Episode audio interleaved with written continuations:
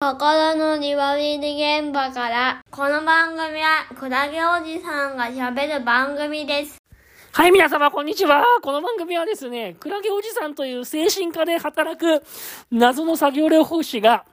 えー仕事の、仕事で感じた話をしていくポッドキャストの番組です。あのーですね、患者さんと接していて、患者さんと接していて、これは結局病気なのかなそれとも、怠けなのかなっていう疑問を持つことが臨床で接していてよく思いますね。そういうことがありますよ。患者さんと接してるでしょ？患者さんと接しててね。いや、怠けなんか、怠けなんじゃないか、この人は怠けてるだけなんじゃないかとか、思っちゃいけないんじゃないのかなっていう気持ちももちろんあるんですよ。やっぱり自分は作業療法士という治療者なので、もう常にさ、患者さん側に立たなきゃいけないだろうし、まあ、患者さんは病気を持った人なのでね、やっぱり弱い立場にいる人なわけだから、まあ怠けてるとか、気持ちがたるんでいるとかね、そういうことじゃないはずなんですよ。ないわけですよ。病気だからね。病気だからさ、怠けてるわけじゃなくて、やっぱりうつ病だから、うつ病だったりするわけだからさ、その、やっぱ調子が悪いわけだよ。で、調子が悪いわけなんだけども、調子が悪くて、そうしてるわけなんだけど、やっぱりなんか臨床で接していて、患者さんの様子を見てなんか怠けてるんじゃないのかなとか、自分勝手なんじゃないのかなっていうふうに思ってしまう。自分自身が。いや、それはね、専門家としてはそれはいけないんじゃないかなって思うわけ。専門家としてそれはダメだろうと思ったりもするんだよ。だけど、ついつい患者さんと接してそう思ってしまう時がありますね。前の放送でも言いましたけど、その、給食をしている人を、と接していて、給食を接している人と接しててですよ、その朝起きれませんとか、調子が悪くてリバークに行けませんとか、やっぱそういう方にたくさん出会うんですよ。で、まあ、やっぱ調子が悪いし、うつ病だし、調子も悪いし、やっぱり病状が悪いからリバークに来れないんだって、頭で思うんですけど、なんかこう、前回の放送でも言いましたけど、ひょんなことから突然来れるようになる人とかもやっぱいるんですよね。その、突然来れるようになる人っているんですよ。例えば、あの、復職の期限がもう、差し迫ってきて、これ以上頑張らないともう、お給料がなくなっちゃうとか、お金がなくなっちゃうとか、生活に困っちゃうってなった時に、突然やる気になってリワークに来る人とか、いるんですよ。そうすると、それまでずっとうんうんってなってて来れなかったのに、突然元気になって来れたりするようになるとか見て、な、何かが変わったわけじゃないのに、突然その、なんつうの？期限が来たら突然元気になるって、やっぱりなんか不思議な感じがするんですよね。やっぱりじゃあ、今までは怠けてたのかなっていう気分になっちゃったりするんですよ。そういうのもあるし、リワークには全然来れなかったりとか、いつも朝起きれなかったりとか、うんうんってうなってるのにですね、あの旅行にはちょくちょく行ってる人とかね、映画にはちょくちょく行く人とかね、あの友達と飲み会に行ってきましたとかいうことを嬉しそうに話する人とかね、やっぱ結構いて、いや、分かってんですよ。それも病気の一つなのかなって。その、新型うつ病って言葉があってね、その自分が苦手なこととか、仕事のこととか、仕事に関係することとか、仕事に向き合うことになったら全然できないんだけど、えー逆に仕事と関係ないこととか、自分の好きなこととか、楽しいことになったら、何でもできちゃうみたいな。前もどっかの放送で言いましたけど、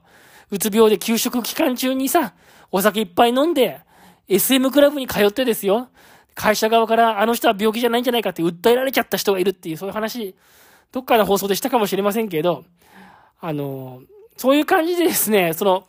仕事に関することとか、リワークに関することとか、そういう、そういうことに関しては、仕事に向き合うことに関しては一切できないのに、その、それ以外のことになったら途端に元気みたいな、そういう人がいるんですよね。いて、で、それも病気の一つだって分かってはいるけど、分かってはいるけど、むせちゃった。分かってはいるけどね、なんかこれ怠けてんじゃないかな、みたいな、怠けなんじゃないかなって気持ちになんかか、接しててなっちゃう。接しててなっちゃうんだよ。だからそういうのがさ、あって、なかなかさ、こう患者さんの、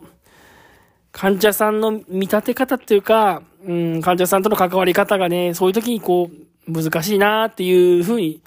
思う、思うんですよね。なんか、やっぱりちょっとこう、なんつうんだろうね。なんかほら、一方では頑張れって言っちゃいけないってのがあるんじゃない？その、うつ病は頑張れと言ってはいけないってよく言うでしょ？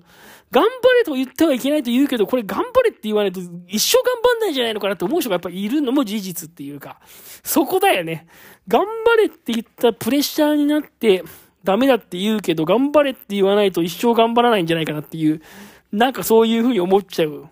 人が一定程度いまして、一定程度いてさ、どうしたらいいのかなっていうのを思って、まあ、そこがね、結構悩みますね。うーん。でもね、やっぱりそういう時には、動機づけ面接とかの手法がいいらしいですよ。動機づけ面接の手法を使って、まあ本人にとって働くこととですね、休むことと、どちらがどれだけメリットが、メリットとデメリットがどうあるのかっていうのを、こう、本人自身に考えてもらってですね、本人自身に行きたい方向はどこなのかっていうのを見定で、見定めてもらうということもですね、まあ一つ、えー、大事な関わり方なんだっていうことがですね、まあ、新型うつの治療的な対応としてですね、書いてる人がいますね。この私が今目にしている論文を読むと。そう、新型うつ病に関してはですね、こう、知った激励も時には大事、大事だとかね。あと褒めたりすることも結構大事だっていうのもあるみたいですね。そう。みたいなことも書いてあってね、なんかこう関わり方がやっぱり難しいなっていうのをね、思っております。心のそんなんでね、ツイッターをチロチロ見てたら、そんな、そんなこんなで、えー、くまみさんっていう人がですね、うつ病が他の病気と違うのは、主治医ですら辛い時期を見抜けないところ。死ぬほど辛くてももう死にたいって心の底から訴えても、いつもの反応と見過ごされることが多い。たったの、たった5分の診察と、いつもと変わらない薬。医者からも見放された気がしてさらに落ち込むって書いてあって、これが1885いいねがついてるんですよ。このくまみさんという人はですね、なんかこう、うつ病か適応障害かなんかで、えー、休職した人らしいんですけど、でこういう患者さんのね、えー、ツイッターとか見ると、あちょっと自分も患者さんをちょっと怠けてんのかなって見たことも良くないなっていうふうに反省しますよね。だから患者さんからすれば、もう本当に辛くてしょうがないんだけど、辛くてしょうがないのに、その辛くてしょうがないことを怠けたとか見られちゃうってことでね。医者でさえ辛いんだってことがわからないから、厳しい見立てをされちゃったりとかして、いや、自分は見放されてしまっていると、そういう気持ちになるということなんだ、ということだそうなんだよね。いやー、なんかね、こう、なんだろうな、そのなんで怠けてしまう、怠け病だというふうに思ってしまうかっていうか、やっぱ精神病の難しいところは、その、自分の状況を言葉で説明できないことが多い。言葉、言葉で説明できない人が多いし、いか、自分がいかに大変なのかってことは、まあ、ま、パッと見にゃわかんないし、かといって、そのいかに自分が大変かってことを言葉で説明するっていうところが、やっぱりこう、調子が悪いからうまく説明できないんでね。で、調子が悪い人ほど、説明できないから、はーんとか、ふーんとか言ってんですよ。うーん、うーんとかで、はーんみたいな。で、こちらから、こうアドバイスとかさ、ああいう風にしてみたらとか、こういう風にしてみたらな、みたいなアドバイスは基本的に、はー、ふーん、みたいな感じだからさ、のれんに腕押しみたいな感覚になるわけよね。そうすると多分こう、こちらもなんかいろいろ話してても、はーん、ふーんってされてるとさ、あーと思うんだよね。はーと思うわけ。やっぱうまく、で、多分そういう時はただ見守ってればいいのかもしれないんですけどね。そういう多分気持ちになっていくってことが多分大事なのかななんて思うんですけど、はあ、ふうみたいな感じだからさ、うん、まあなんかこう、冴えないよね。冴えないっていうか、冴えないって言っちゃいけないのかな。まあそういうことがあるよね。難しいよね。でも自分のさ、病状をうまく、こう、状態をうまく言葉で説明できないのが結構、えー、病状、まあ症状としてあるんだけど、かといって、つらつらと私はこれでこうでこうでこうでこうで、だから調子が悪いんだみたいなことを、こう、元気よく説明されても、それはそれでなんか嘘っぽいじゃない？だから、大変だよね。そういう意味じゃ、この病気はね。なんかそんなことを最近思ったりとかして。いや、なんかね、結構だるいから、だるいですとか、休みますとか、なんかちょっと無理ですとか、それぐらいしか話せない人も結構多くって。いや、いや、ちょっと無理ですとか、だるいっすとか、いや、ああ、とか、それぐらいしか言えない人結構いるんですよ。休みますとか言っときながら、いや、ちょっと、ああ、とかって。で、それぐらいしか話せないから、やっぱ状況がなかなかわかんないわけですよね。だから、うん、だからそういう状況だと多分誤解を受けたりするだろうな、なんて思ったりするんですよ。職場でもね、そういう、そういう感じで休んだりとかしたらさ。だけど、かといって、とうとうと自分の状態をうまく説明できる状態もさ、なんか嘘ついてるような感じするしさ、難しいなーなんて思ったりするんです。そういう意味で。自分のことをうまく伝えるってことがさ、どうやったら自分が、こう、メンタルが調子が悪くて辛いんだってことをどうやって説明すればね、相手は納得するのかなっていうのって結構なんか、そう思うと難しいですよね。よく僕は患者さんに言ってるのは、主観的な感覚よりも、えー、だから主観的な感覚よりも、